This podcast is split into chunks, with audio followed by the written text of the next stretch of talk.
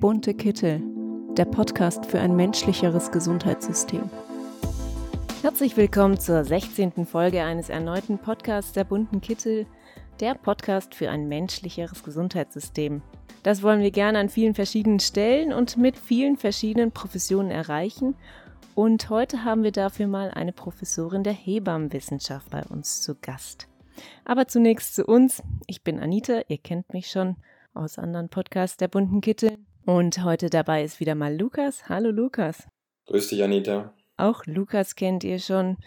Und zudem noch Justus, der hat uns schon in der letzten Folge mit Dr. Umis Aruna Girinathan begleitet.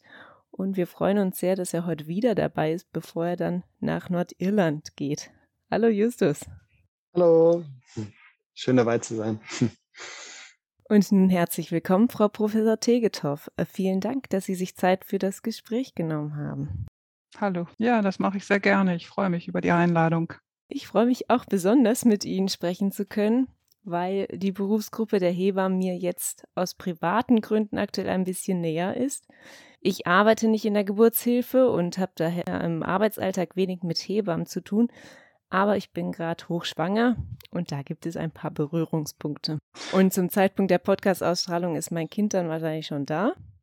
Daher auch nur als kurze Ankündigung, das macht eventuell hier im Podcast eine kleine Pause, bis ich dann wieder in der Lage bin, hier weiterzumachen. Mal schauen, hoffentlich geht das auch schnell. Muss ich schon, muss ich schon lachen. als, ja. als Hebamme muss man viel Geduld lernen. Die Schwangeren äh, ähm, tun sich auch gut, wenn sie Geduld lernen. Ja, das fürchte ich auch, dass es ein bisschen anders wird, als ich das sonst kenne vom Arbeitstempo. Naja, mal sehen. Im Gespräch mit meiner Hebamme wurde mir klar, dass Ärztinnen und Hebammen sehr eng zusammenarbeiten, aber dennoch auch mal verschiedene Perspektiven haben und schon auch verschiedene Arbeitsbedingungen. Kürzlich habe ich einen Podcast von Hebammen gehört, den Hebammensalon, in dem die beiden Hebammen sehr für eine Verbesserung der Bezahlung, für mehr Anerkennung und grundsätzlich besseren Arbeitsbedingungen für Hebammen plädiert haben.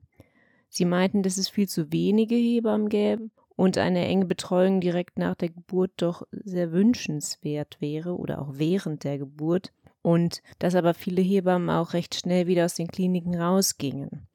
Das habe ich schon auch mitbekommen, aber so viel zu den Gründen weiß ich gar nicht. Und die Fragen gehen also heute direkt an unsere Fachfrau Professor Tegetow. Frau Professor Tegetow ist stellvertretende Vorsitzende in der Deutschen Gesellschaft für Hebammenwissenschaft und hat seit 2014 die Professur im Studiengang Hebammenkunde der Evangelischen Hochschule Berlin inne. Vorher war sie als wissenschaftliche Mitarbeiterin der Freien Universität Berlin im Arbeitsbereich Anthropologie und Erziehung an der Humboldt-Universität zu Berlin im Arbeitsbereich Soziologie der Rehabilitation und an der Charité am Institut für Gesundheits- und Pflegewissenschaft tätig. Frau Tegetow, vielleicht stellen Sie sich einfach nochmal selber kurz vor und berichten uns von Ihren Arbeitsfeldern und Ihrem Weg in die Arbeit mit und Ausbildung von Hebammen. Ja, danke erstmal für die nette Begrüßung und die Vorstellung. Sie haben ja freundlicherweise meine akademische Vita dargestellt. Ähm, ich würde aber schon sagen, ja, ähm, in allererster Linie bin ich Hebamme und habe meine Ausbildung in den 80er Jahren gemacht in einer großen Klinik im ländlichen Westfalen. Und ähm, was die Arbeitsfelder angeht, ähm, so habe ich tatsächlich ähm, in der Klinik und als freiberufliche Hebamme ähm, praktisch alle Felder durchlaufen, Schwangerenvorsorge, Geburtshilfe im engeren Sinne, äh, Betreuung von Wöchnerinnen. Ich habe auch Kurse geleitet und bin dann nach ähm, einer ganzen Zeit der Berufstätigkeit eben in die Ausbildung gewechselt. Das war dann erst in einer Hebammenschule. Und äh, dann bin ich ans Studieren gekommen und ja, ähm, seit 2013 gibt es in Berlin an der Evangelischen Hochschule ähm, den Modellstudiengang Hebammenkunde und da bin ich seit 2014 eben dabei. Und mein jetziger Arbeitsalltag besteht eben dann in Lehre und Forschung.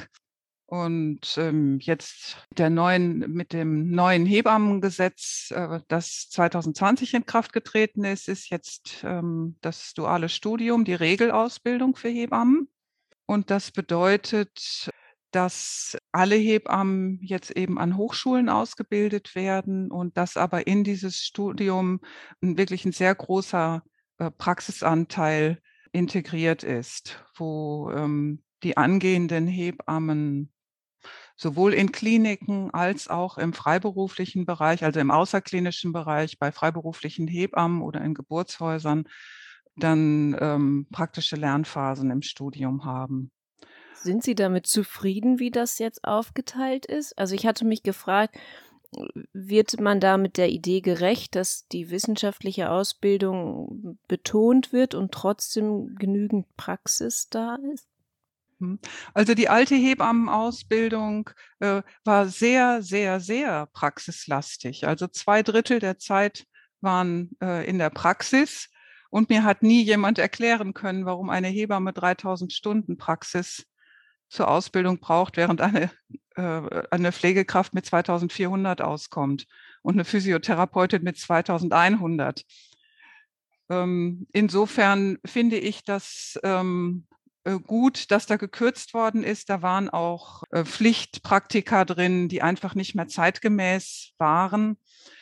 Und wir versuchen jetzt wirklich ähm, Quantität durch Qualität zu ersetzen. In dem neuen Gesetz ist ein sehr ähm, hoher Anteil an äh, verpflichtender Praxisanleitung festgelegt.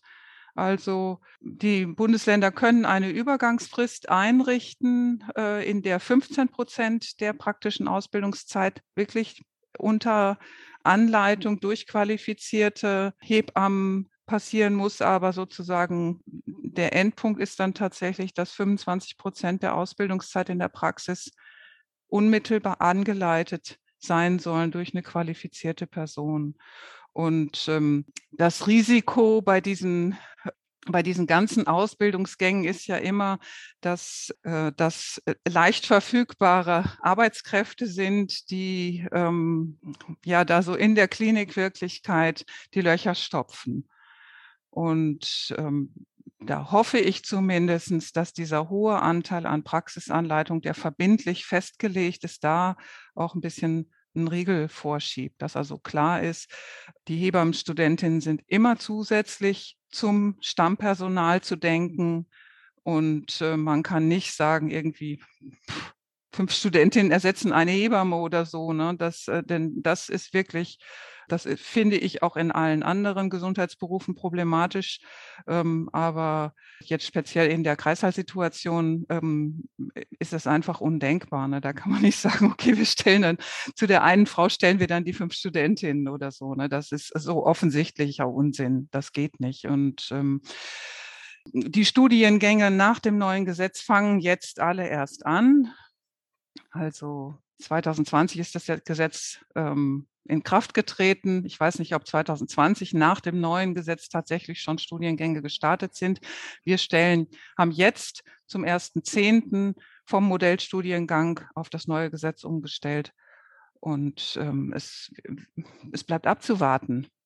Aber ne, grundsätzlich bin ich sehr damit zufrieden, dass wir diesen Sprung geschafft haben ähm, an die Hochschulen.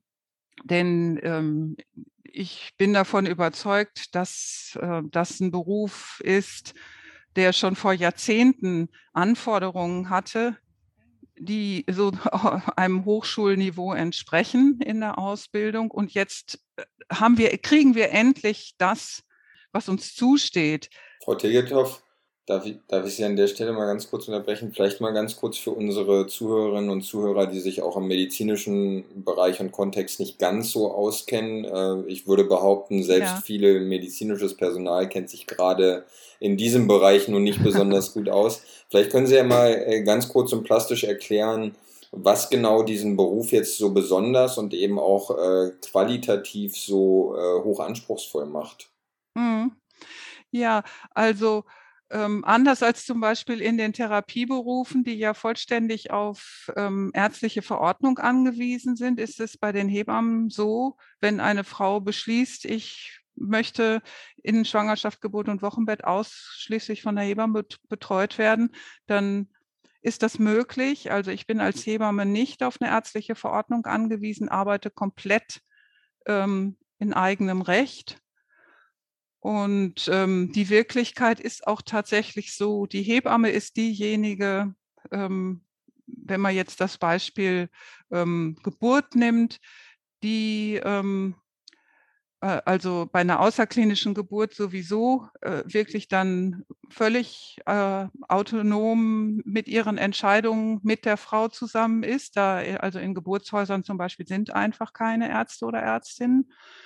Und in äh, den Kliniken ist es eben auch so. Ne? Also die Hebamme ist diejenige, die wirklich ganz nah an der Frau ähm, mit der Gebärenden da und oder dem Paar, der Familie arbeitet und äh, oft ist eben die Konstruktion dann so, ähm, die Hebamme ist diejenige, die da so unmittelbar vor Ort ist, zieht Arzt oder Ärztin hinzu, wenn es eine Besonderheit gibt. Und dann ist es ähm, dann einfach so routinemäßig so, dass dann direkt zur Geburt des Kindes ähm, ähm, auch Arzt oder Ärztin anwesend sind. Aber so sozusagen diese laufende Betreuung ähm, der Frauen, das macht die Hebamme ja, also trägt damit letztlich schon ähm, äh, eine hohe Verantwortung. Die Idee von Hebammen ist ja eigentlich Gesundheitsförderung. Ähm, also wir gucken immer erstmal in die Richtung, was funktioniert hier gut, was klappt, was ist schön, was, was, was geht gut. Und das versucht eine Hebamme zu verstärken und damit zu arbeiten. Gleichzeitig muss sie natürlich so diese Grenze zu behandlungsbedürftigen Besonderheiten dann auch ähm, unmittelbar erkennen ähm, und dann eben in diesen ähm, interdisziplinären Austausch dann äh, mit Arzt oder Ärztin gehen. Ich wollte noch einmal fragen, und zwar hatten Sie äh, die Geburtshäuser angesprochen und jetzt die Kliniken. Und ähm, Lukas hatte ja gerade angesprochen, dass manche eher so einen Blick, sage ich mal, von draußen auf das Gesundheitssystem haben. Und dazu gehöre ich auch äh, und bin bisher eher nur als Patient und als im nächsten Jahr hoffentlich als Student dann äh, irgendwie noch mehr Teil des Gesundheitssystems, sage ich mal. Ähm, und deswegen wollte ich fragen, wie das denn ähm, ist, wie die Verteilung jetzt von Hebammen äh, im, sozusagen in den Geburtshäusern und Kliniken, also wie dort mhm. die Verteilung ist und auch zu den unterschiedlichen Arbeitsbedingungen, also wie einerseits in der Klinik, im, auch im Vergleich zu den Geburtshäusern, ob Sie da ja. Unterschiede sehen. Ja, also ich, ich fange mal an der anderen Ecke an, nämlich wie verteilen sich die Geburten? Und, ja, ja ne, okay, also im, noch, ja. im, mhm. im, im bundesdeutschen Mittel ist es so, dass 98 Prozent der Kinder in Kliniken zur Welt kommen und zwei Prozent der Kinder kommen außerhalb von Kliniken zur Welt. Jetzt ist es aber so, dass zum Beispiel in Berlin also in so einem Ballungszentrum, wir haben hier mehrere Geburtshäuser, da wird dieser Anteil höher liegen. Und dann gibt es aber auch in der Fläche, also zum Beispiel Mecklenburg-Vorpommern hat nicht ein einziges Geburtshaus. Da wird der Anteil niedriger liegen. Da kommen dann eben buchstäblich alle Kinder, bis auf vielleicht Kinder, die zu Hause geboren werden, ähm, ähm, in Kliniken zur Welt. Und so verteilt sich natürlich äh, jetzt im groben Zügen, ähm, verteilen sich auch die Hebammen.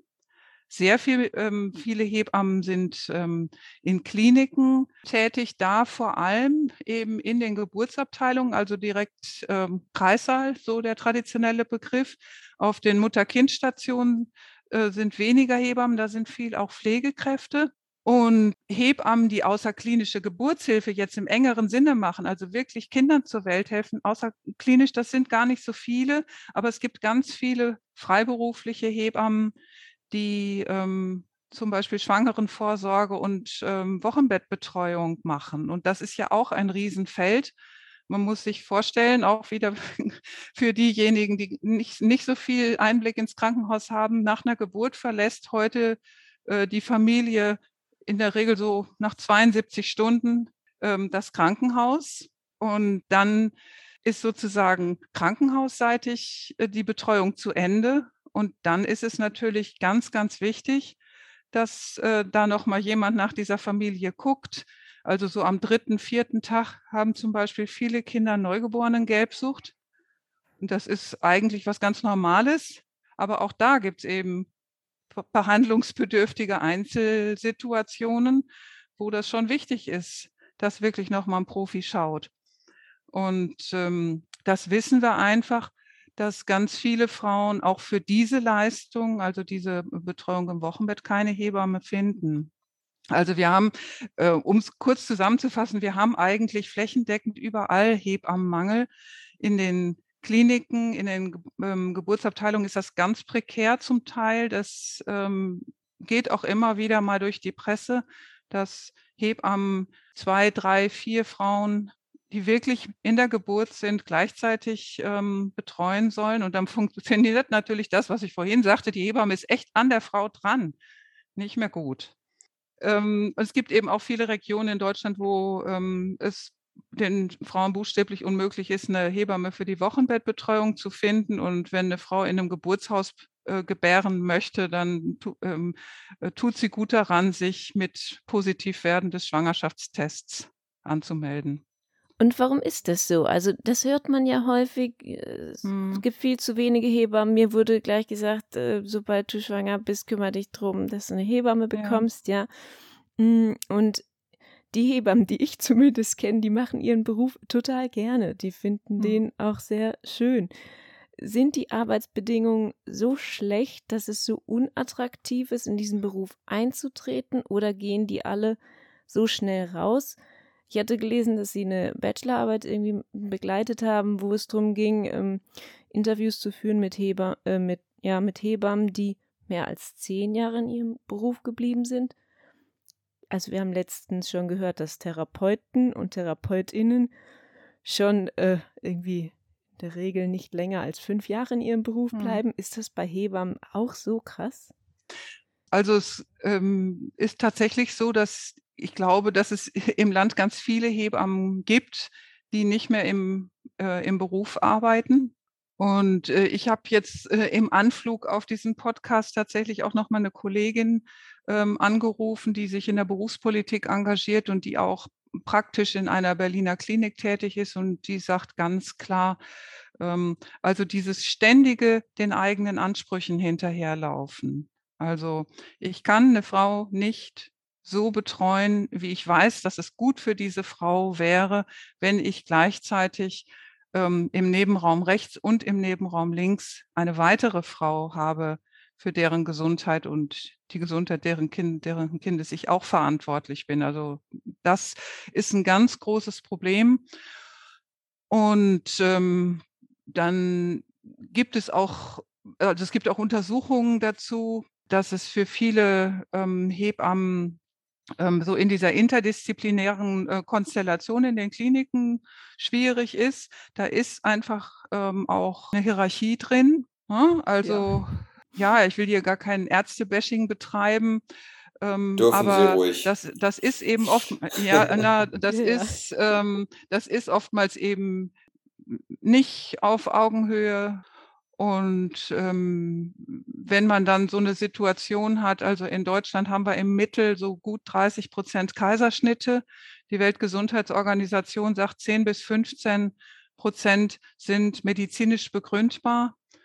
Und es gibt einzelne Regionen, also, ähm, also hier Brandenburg zum Beispiel steht gar nicht schlecht da äh, mit 20, 25, aber es gibt auch Regionen in Deutschland, im Saarland, da ist die Rate über 40 Prozent. Und da ist das so offensichtlich, ähm, dass, äh, dass es, das können ja keine medizinischen Erwägungen mehr sein, solch, die solche Unterschiede begründen. Und das ist für die Kolleginnen, die eben sich diesen Blick aufs Gesunde wünschen und eine interventionsarme Geburtshilfe betreiben wollen. Das ist äh, dann frustrierend, ne, wenn man dann so gegen bestimmte ähm, Routinen so anarbeiten muss. Äh, vielleicht können wir an der Stelle auch nochmal festhalten, entschuldige Anita, dass äh, es natürlich, also unser Podcast beziehungsweise auch unsere Organisation liegt ja in einem großen Teil darin begründet, dass wir das DRG-System in seiner derzeitigen Form mhm. als nicht mehr tragfähig ansehen.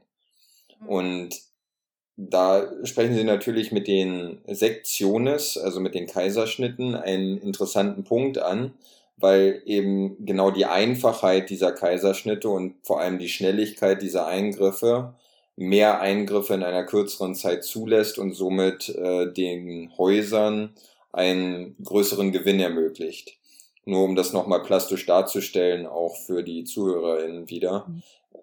dass es eben wie so oft im Gesundheitssystem leider ums liebe Geld geht und nicht um die Sinnhaftigkeit und auch äh, die Physiologie, also die reine Biologie und Physiologie des Menschen, wie es eben seit Anbeginn der Zeit war, sondern auch hier spielen wieder wirtschaftliche Aspekte eine Rolle. Ja, das Wohl der Patienten. Ja, ja. Und es ist ja, und es geht auch nicht nur um, um ähm, Biologie und Physiologie, sondern ähm, Geburt ist ein soziales Ereignis. Also da, das, das ist so, ne, da wird, eine Frau wird Mutter, ein Mann wird Vater, ein Fötus wird ein Baby das, da ist, da passiert ganz viel auf dieser sozialen und äh, auch auf der psychischen Ebene natürlich. Und das geht natürlich, wenn das Ganze so routinisiert wird, ähm, völlig den Bach runter. Nur muss ich aber mal, also wir versuchen ja auch immer unsere, ja, äh, sage ich mal, unsere Perspektiven selbst zu hinterfragen. Und nun wurden Sie sicherlich mhm. auch schon mit einigen Punkten, die Sie gerade selber gesagt haben, mit Kritik konfrontiert, könnte ich mir zumindest vorstellen. Ich könnte mir jetzt zum Beispiel vorstellen, dass ein eher in unserer Demokratie marktwirtschaftlich orientierter Teilnehmer äh, zum Beispiel sagen könnte, naja, nur ist doch die äh, kindlich äh, oder Kindheitssterblichkeitsrate in unserem Land höchstwahrscheinlich extrem mhm. niedrig. Und ich habe jetzt in Vorbereitung auf dieses Interview zum Beispiel gelesen, dass uns weltweit knapp 900.000, also in etwa eine Million Hebammen fehlen. Mhm. Mit einer Säuglingssterblichkeit, ich glaube irgendwie 2,4 Millionen Säuglinge, 2018 oder 2019 war es. Mhm. Und äh, davon hätten mit mehr Hebammen in etwa 64 Prozent verhindert werden können. So stand es in dem Artikel von der FAZ, ja. den ich da als Quelle genommen habe. Mhm. Ähm, was würden Sie solchen Leuten entgegnen, die das bezogen auf Deutschland sagen? Ja, weil es beschwert sich ja letztendlich jede Berufsgruppe, egal ob wir jetzt TherapeutInnen, mhm äh, Pflegepersonal, Ärztinnen hatten in unseren Gesprächen über zu wenig Personal. Nun kommen auch noch die Hebammen dazu und wir wissen, es geht allen Berufsgruppen so, ja. Ähm, aber was würden Sie so jemandem entgegnen, der dann eben sagt, naja, uns geht's doch eigentlich so gut und es stirbt halt kaum ein Kind und ein Kaiserschnitt ist doch eine tolle Sache und dann geht das schnell und ja, allen geht's gut so ungefähr. Ähm, also man muss einfach mal äh, äh das ganze Bild angucken also im, Deutsch, im deutschen Hebammengesetz steht drin, es gibt keine Geburt ohne praktisch ohne Hebamme. Also Ärzte sind auch ähm, gehalten, Hebammen hinzuzuziehen. Und ähm, ich meine, das, der Vergleich hinkt jetzt natürlich. Also es gibt Länder äh, wie die USA, da ist Hebammenwesen eher unbekannt. Die haben natürlich auch noch ganz andere Probleme in ihrem privat orientierten Gesundheitssystem, aber die haben eine sehr viel höhere Sterblichkeit in dem Feld. Also so, dass es wirklich erschreckend ist.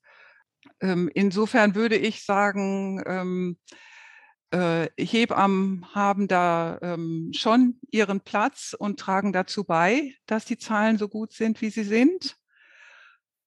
Und ähm, es wäre zu prüfen, ob ähm, also zum Beispiel die Umstellung in der Richtung, wie es in Skandinavien gemacht wird, dass also Schwangerenvorsorge im Wesentlichen in Hebammenhand liegt. Hier bei uns in Deutschland ist sie praktisch vollständig, also so wie die Geburtenzahlen, wie ich das vorhin zwischen Klinik und Außerklinik beschrieben habe, ist die Schwangerenvorsorge praktisch vollständig in ärztlicher Hand.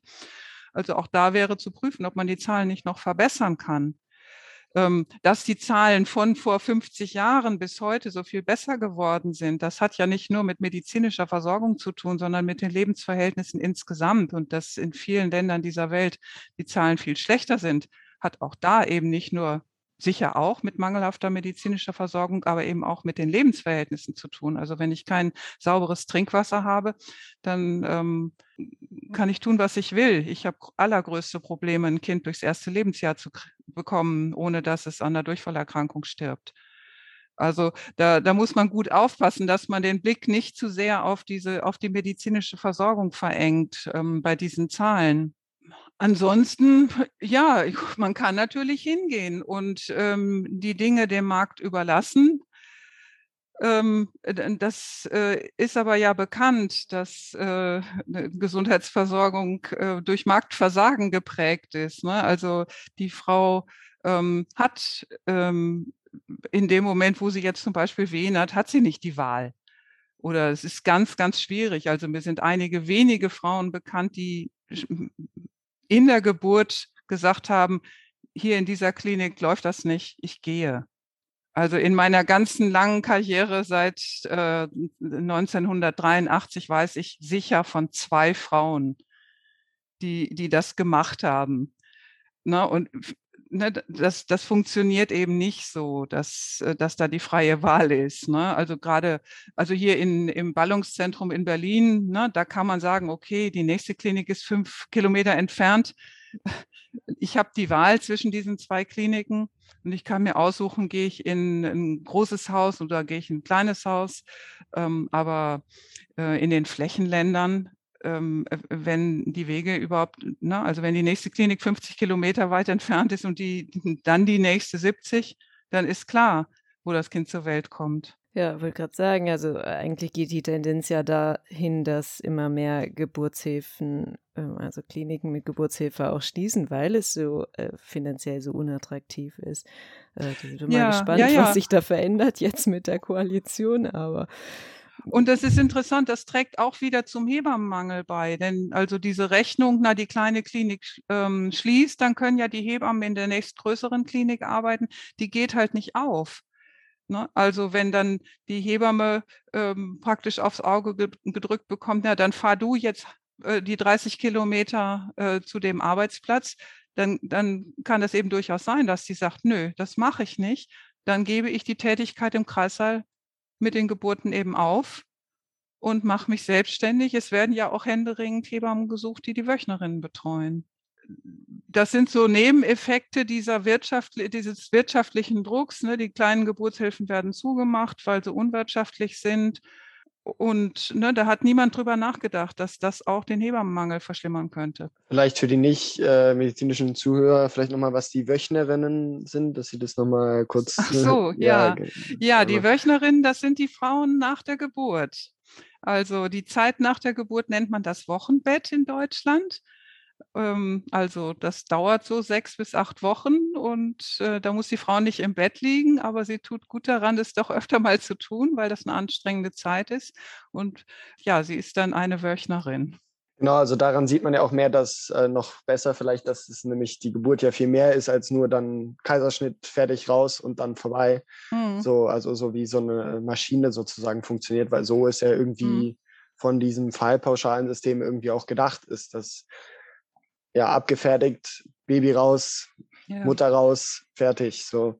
Und das ist eben, glaube ich, umso wichtiger, als was Sie gesagt haben. Das ist ja auch wahrscheinlich ein, diese soziale Komponente und dass eben äh, Geburten ja auch einen Tag äh, dauern. Also dass es nicht eben nur eigentlich dieses schnell, schnell da eben mhm viel mehr ist. Genau. Ja, also eine, eine, eine Geburt, die spontan losgeht, die geht eben auch irgendwann los. Und das, äh, das kann man schlecht planen. Das ist oft nachts, dass die Geburten anfangen. Und äh, dann, ist, ne, dann ist eben oft auch nicht abzusehen, wie lang das geht. Und äh, dafür ist auch keine Infrastruktur da. Also ähm, in, den, in den Kliniken findet man eben viel ähm, vor, also dass es die eigentlichen Geburtsräume gibt. Und, und sonst gibt es keine Infrastruktur, wo sich jetzt eine Frau zu Beginn der Geburt mit den ersten Wehen, wo sie sagt, ich möchte jetzt nicht mehr zu Hause sein, ich, ich fühle mich hier zu Hause nicht mehr wohl, ich möchte, dass die Profis irgendwie in der Nähe sind. Das ist nicht mitgedacht. Ne? Da gibt, gibt es sozusagen nur ähm, Hop oder Top oder, oder die Frauen werden dann ähm, eben auf die Wöchnerinnenstation aufgenommen, wo sie aber als, als Gebärende zu Beginn der Geburt auch nicht irgendwie nicht richtig ähm, untergebracht sind.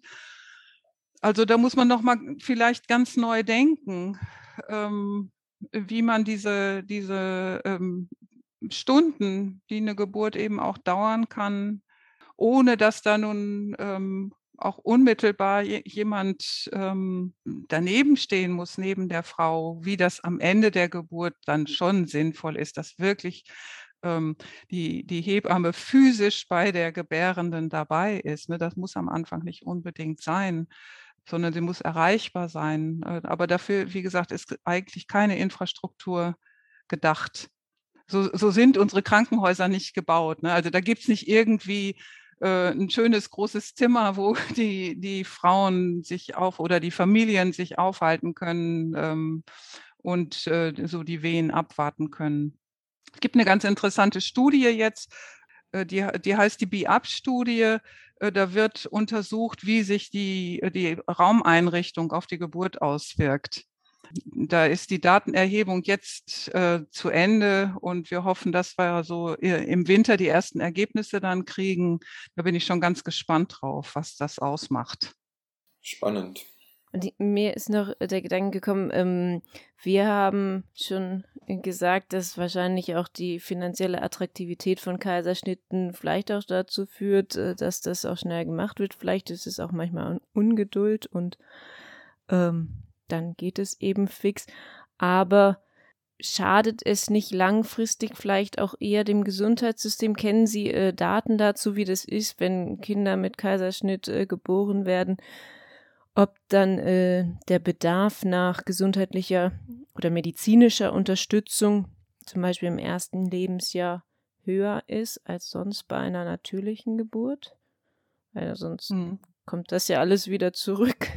Ja, also ich würde, würde äh, gerne sogar noch mal äh, einen Schritt zurückgehen. Also ich denke, ein wichtiger Grund für äh, viele Kaiserschnitte ist auch ähm, die rechtliche Situation, in der wir uns befinden. Ne? Also es gibt äh, in der Geburtshilfe viele Haftungsklagen. Ähm, also wenn wenn äh, einem Kind bei der Geburt was passiert, dann ähm, müssen Hebammen und Ärzte und Ärztinnen davon ausgehen, dass auch Klage erhoben wird. Und ähm, ähm, dann scheint zumindest auf den ersten Blick so der Kaiserschnitt, äh, wenn man nicht so richtig weiß, wird das jetzt hier gut gehen, ähm, äh, so der sichere Weg zu sein, äh, dann kann man zumindest sagen, ich habe ja alles getan, ich bin zum Äußersten gegangen, habe einen Kaiserschnitt gemacht und habe das Kind äh, sozusagen einer möglicherweise gefährlichen Situation entzogen. Also das ist was, das muss man da immer mitdenken. Also äh, so ganz blande dieses, ähm, das ist äh, lukrativer, ähm, deswegen machen wir einen Kaiserschnitt. Das möchte ich niemanden, äh, niemanden unterstellen. Ähm, sondern diese, diese forensische Geschichte, das spielt immer auch eine Rolle. Ähm, zu der eigentlichen Frage Gesundheitszustand nach einem Kaiserschnitt. Also bei den Frauen ähm, ist ganz klar die sogenannte Morbidität, also die Krankheitslast nach äh, Kaiserschnitten höher als nach äh, einer normalen Geburt. Das liegt auf der Hand. Also ein Bauchschnitt äh, der für einen Kaiserschnitt gemacht wird, das ist, äh, das ist äh, eine nicht zu unterschätzende Operation und das entspricht auch meiner persönlichen Erfahrung als freiberufliche Hebamme, dass viele Frauen da lange mit zu tun haben. Also jetzt rein physisch wieder gut auf die Beine zu kommen und das also gerade die ersten Tage nach der Geburt wo sich eigentlich dann alle aneinander gewöhnen sollen und wo das Stillen äh, wenn die Frau denn stillen möchte, in Gang kommen soll. Das ist alles schwieriger nach einem Kaiserschnitt, weil der Bauchschnitt die Beweglichkeit äh, doch ganz schön einschränken kann. Bei den Kindern gibt es inzwischen auch ähm, Hinweise, also man ähm, geht zum Beispiel davon aus, dass also der Durchtritt durch die normalen Geburtswege äh, mit einer bestimmten Bakterienbesiedlung auf der Haut des äh, Babys führt und dass äh, diese Besiedlung ähm, wirkt sich dann auch ähm, auf den Magen-Darm-Trakt des Kindes aus und das fehlt den Kaiserschnittkindern, wenn vor allem wenn die sozusagen vor der ersten Wehe praktisch ähm, äh, aus diesem sterilen Raum in der Gebärmutter dann per Kaiserschnitt rausgeholt werden. Und äh, man geht davon aus, dass ähm, zum Beispiel ähm, Diabetes häufiger ist, äh, dass ähm, Asthma häufiger ist. Dafür gibt es Belege. Also das sind aber dann so, so Spätfolgen, wo im Einzelfall dann wahrscheinlich immer schwer nachzuhalten ist, ist das jetzt tatsächlich ähm, die, äh, hier bei diesem Kind die Folge des Kaiserschnittes. Das sieht man eben das an den epidemiologischen Daten. Also wenn Sie sich 100.000 Kinder angucken, dann äh, dann, dann kann man solche Effekte sehen. Das heißt, mehr Hebammen, die eventuell einen Kaiserschnitt verhindern würden, wären dann äh, eigentlich auch präventiv für die Gesundheit des Kindes und äh, der Mutter. Ja, also äh, wie gesagt, ich, ich will hier gar nicht schlecht über die ärztlichen Kollegen und Kolleginnen reden. Ähm, mehr Zeit in der Geburtshilfe. Ne? Ich bin ja eingestiegen über das Thema Geduld haben, mehr Zeit in der Geburtshilfe. Das ist, ähm, äh, glaube ich, ganz, ganz wichtig. Wenn man sich die Lehrbücher so durch, äh, na, jetzt hätte ich fast gesagt, durch die Jahrhunderte anguckt, ne, dann, dann sieht man die Zeiten, die für eine Geburt als akzeptabel gelten, die sind so im Laufe der Zeit immer kürzer geworden. Nur, äh, wenn wir da, also da können wir ja wieder vorhin einsetzen mit meinem Punkt. Wie schaffen wir es in einer mhm. Zeit, die gerade von ihrer oder durch ihre Schnelllebigkeit gekennzeichnet ist, mhm. in einer Zeit, wo es immer darum geht, gewisse Sachen noch schneller umsetzen zu können, noch einfacher machen zu können, in Anführungsstrichen zumindest, und in einer Zeit, in der es auch eben immer letztendlich am Ende auch um einen gewissen Profit geht, wie sollen wir es da schaffen, zu sagen, also oder besser gesagt dahin zurückzukommen, lasst uns mhm. doch mal für gewisse Dinge auch wieder Zeit nehmen, lasst uns doch da auch mal ein bisschen auf die Bremse steigen und lasst uns doch mal, ja, es so machen, wie es eigentlich mhm. sein sollte. Ja, also in einem der vorhergehenden Podcasts, den ich mir angehört habe, da sagt der, ähm, der Dr. Bobbert, früher, da lag der Patient zwei Wochen auf der Station und dann haben eben Arzt und Patient irgendwas zusammen entwickelt. Ja. So, und, ähm, und heute ähm, ist der Zeitdruck drin, äh, ne? und das ist genau die Parallele. Das ist genau die Parallele. Vielleicht muss man ja aber auch dazu sagen, dass wir halt heute einfach mehr Erkenntnisse haben als früher. Wir, also wir wissen ja deutlich mehr als vor 20 oder 30 Jahren zum ja, Beispiel. Ähm, wobei da wäre ich jetzt nicht so optimistisch. Also jetzt mache ich mal ein ganz anderes Fass auf. Ähm, wir haben seit Anfang, äh, seit dem letzten Winter haben wir eine neue, ganz hochwertige äh, Leitlinie zum Thema ähm, normale Geburt am Termin. Und da hat ähm, und ne, da, die ist wirklich hochwertig, die ist, die ist auf, auf äh, systematische Literaturrecherche gestützt. Ähm, also das ist im Grunde wirklich der Kenntnisstand. Und es gab eine Riesenstreiterei darum, ähm, ob das denn jetzt alles so stimmt ähm, und ob das überhaupt umsetzbar ist. Also das bloße Wissen, das äh, äh, scheint noch nicht wirklich weiterzuhelfen sondern ähm, ja, also, also bei begrenzten Ressourcen ähm, habe ich da auch nicht so die, die einfache Idee und Lösung dafür, wie kriegen wir das hin, ähm, dass wir uns wieder äh, mehr Zeit nehmen können. Ne? Und wenn die äh, Geburt nach zwölf Stunden nicht vorbei ist, dass wir dann sagen, okay, sie darf auch 15 oder 16 oder 18 dauern. Ähm, wobei das auch ne, nochmal wieder ein Seitengedanke natürlich auch noch die Dimension hat. Es gibt ähm, auch sowas wie in Selbstbestimmung der Frau. Und äh, wenn eine Frau sagt, also hier, ähm, das geht so nicht, ich kann das nicht, ich will das nicht, ähm, ich brauche jetzt entweder ähm, eine wirklich durchgreifende Schmerzlinderung, das, das, äh, ich halte das nicht mehr aus oder es soll hier ein Kaiserschnitt gemacht werden, dann ist das auch ein erwägenswerter Gedanke. Also so diese uralt Vorstellung, wie es noch in der Bibel steht, unter Mühen oder unter Schmerzen soll zu gebären, äh, davon ähm, müssen wir auch wegkommen. Also das ist schon sehr vielschichtig. Aber ich würde das halt eher in gewisse Erkenntnisse reinnehmen, die wir halt in den letzten 20 bis 30 Jahren auch gewonnen haben, dass ja zum Beispiel eine adäquate Analgesie, also Schmerzlinderung, ja durchaus möglich ist und darunter Geburten auch dementsprechend durchaus beschleunigt werden können. Ja, oder verlangsamt. Ne?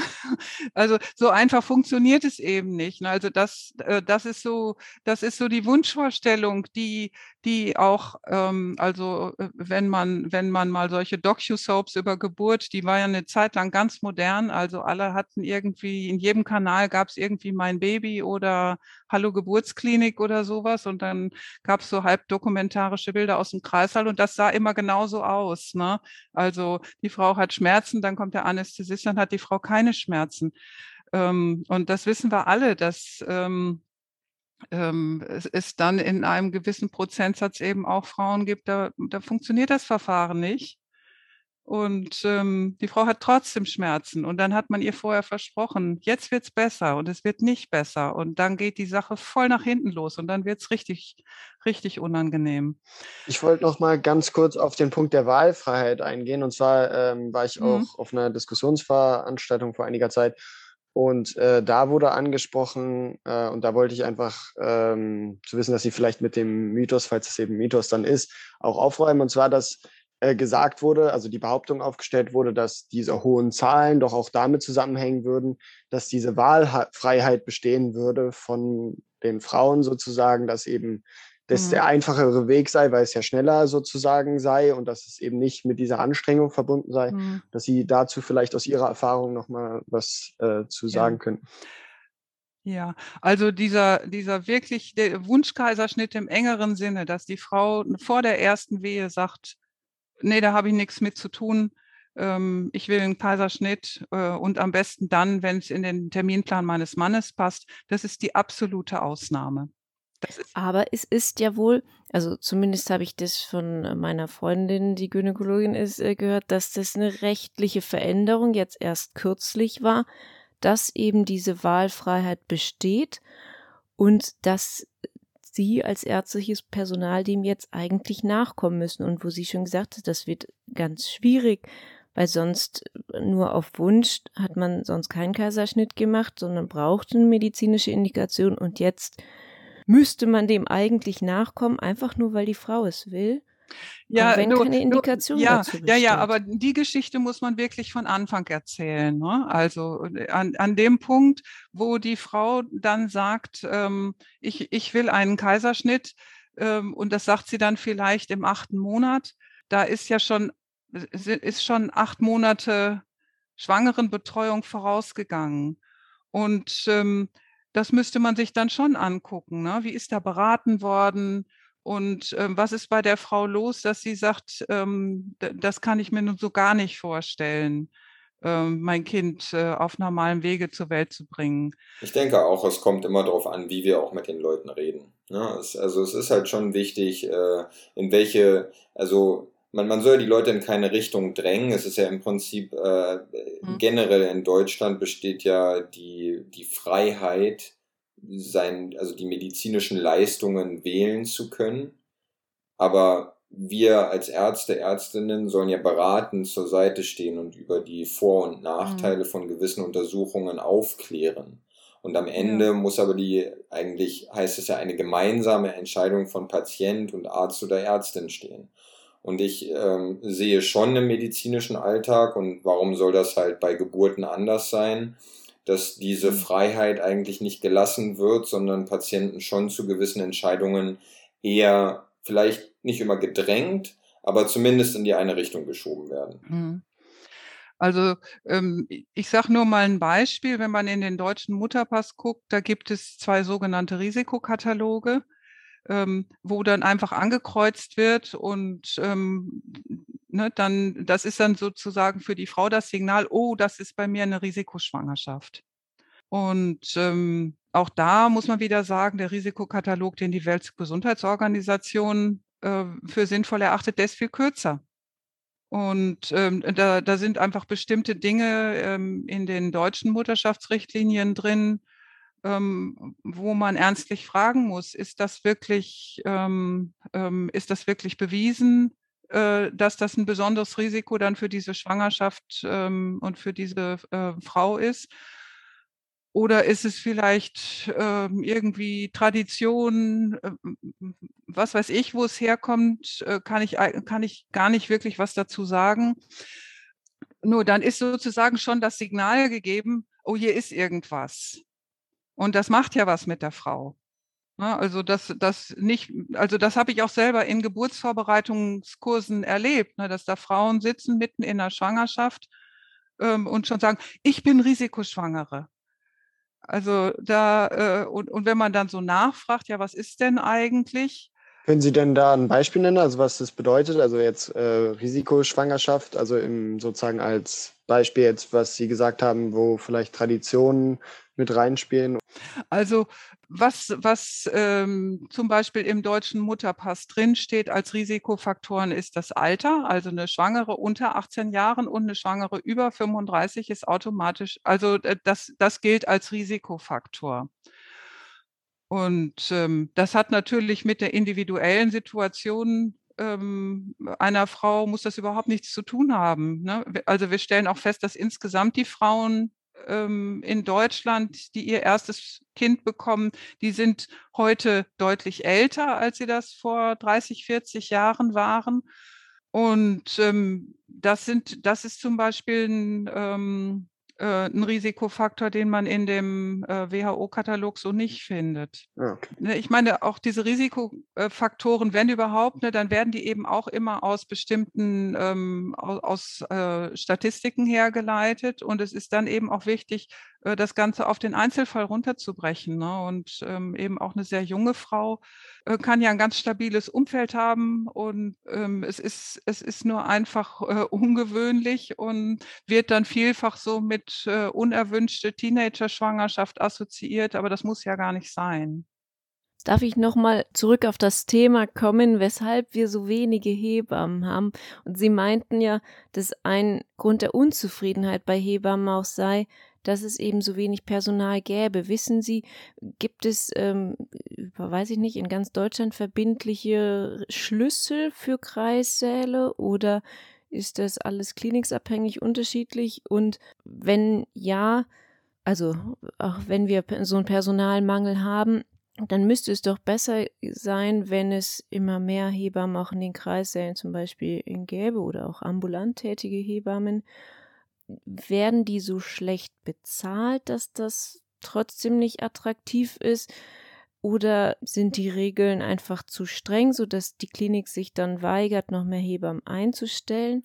Was sind so die Hintergründe? Also diese Anhaltszahlen ähm, bei, bei wie viel Geburten wird dann eine zusätzliche Hebamme eingestellt? Das ist, das ist natürlich ähm, eine interessante Sache. Also als ich selber in der Klinik gearbeitet habe, da hieß es immer, auf 118 Geburten im Jahr kommt eine Hebamme.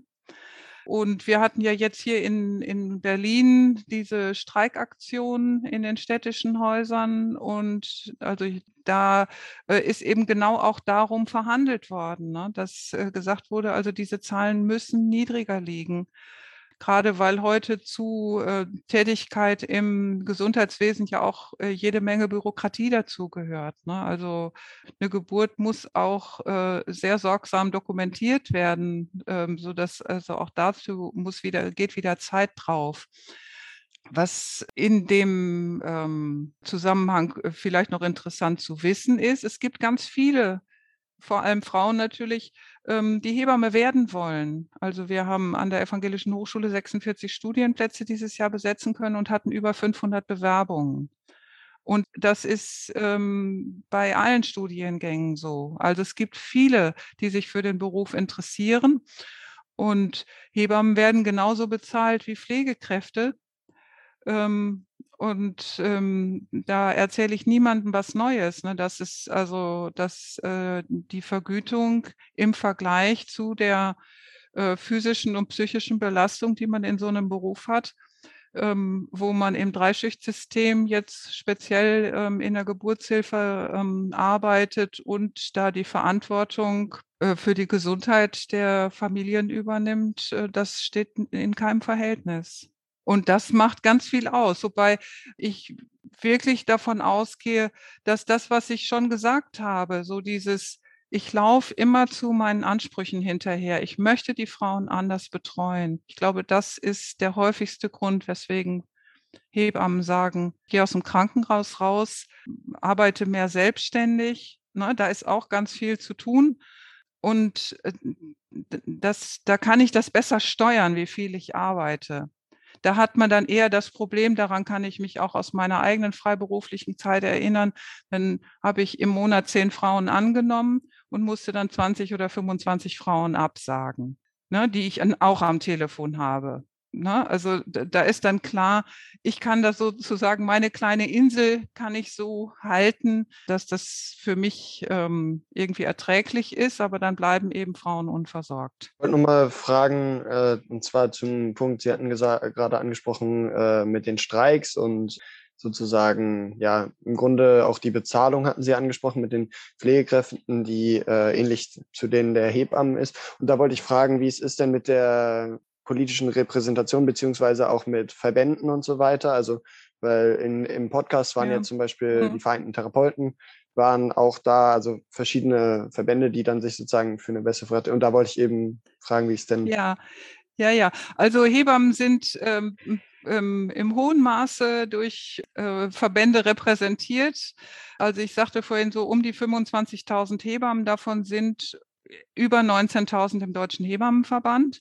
Und dann gibt es noch einen weiteren Berufsverband, den Bund Freiberuflicher Hebammen Deutschlands. Da sind nochmal so um die 1000.